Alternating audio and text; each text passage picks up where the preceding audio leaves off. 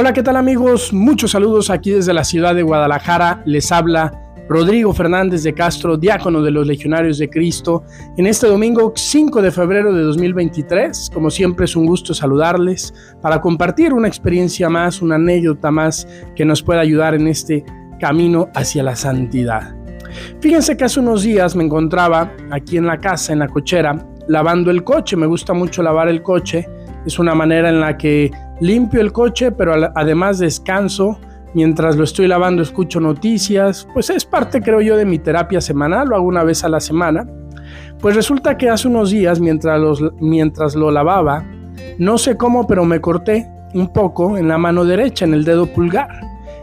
Y me di cuenta porque de repente empecé a ver, ver unas gotas de sangre pequeñas y dije, ah, mira, ni me di cuenta cuando me corté, eh, pero pues sí, me corté. Y después de haberme bañado al final, y conforme pasaron las horas, pues empecé a sentir más molestia. Esa cortada que al inicio no me afectó en nada y yo pude seguir lavando el coche a pesar de tener esa pequeña, como les digo, era muy pequeña cortada. Sin embargo, en estos días pues sí me ha causado ciertas molestias, sobre todo cuando quiero hacer alguna cosa con la mano derecha, pues muchas veces me molesta no tengo la misma capacidad que antes porque ante cualquier movimiento siento el dolor, siento esa molestia. Investigando me di cuenta que el dedo pulgar de la mano tiene una importancia muy grande. Más del 40% de las cosas que podemos hacer con una mano son gracias al dedo pulgar. Dicen que por esta misma razón los científicos y los doctores no dudarían si algún día te tienen que quitar el dedo pulgar por alguna enfermedad, te lo tienen que amputar, pues no dudarían en amputarte el dedo pulgar de uno de tus pies para ponértelo en tu mano. Porque si no perderías el 40% de tus capacidades. Bueno, queridos amigos, esto que sucede a nivel fisiológico, a nivel físico, sucede también en nuestro interior, a nivel espiritual.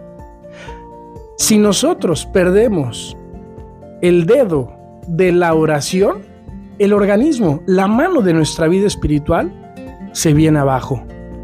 Pierde más del 40% de las capacidades de lo que podemos hacer para ser felices, para ser santos, para vivir bien nuestra fe.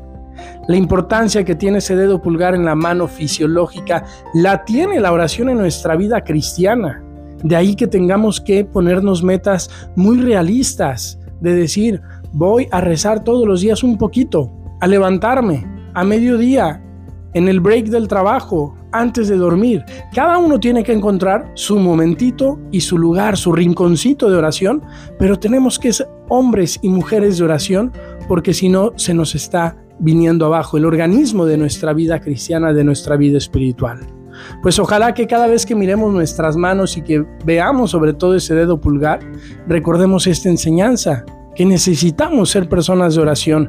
Y que así como a mí me ha pasado ahora, que una pequeña cortada me empieza a causar molestia en lo demás, pues nos demos cuenta que cuando cortamos, aunque sea un poco nuestra oración, empezarán las dificultades las dificultades en el trato con los demás, las dificultades en nuestra vivencia de las virtudes cristianas, las dificultades en que seguiremos cayendo en los mismos defectos, en los mismos pecados una y otra y otra vez.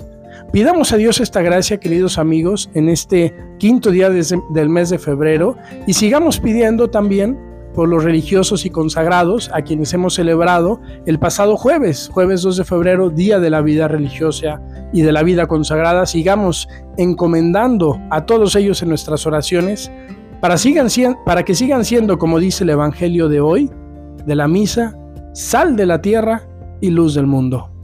Un fuerte abrazo y cuenten con mis oraciones.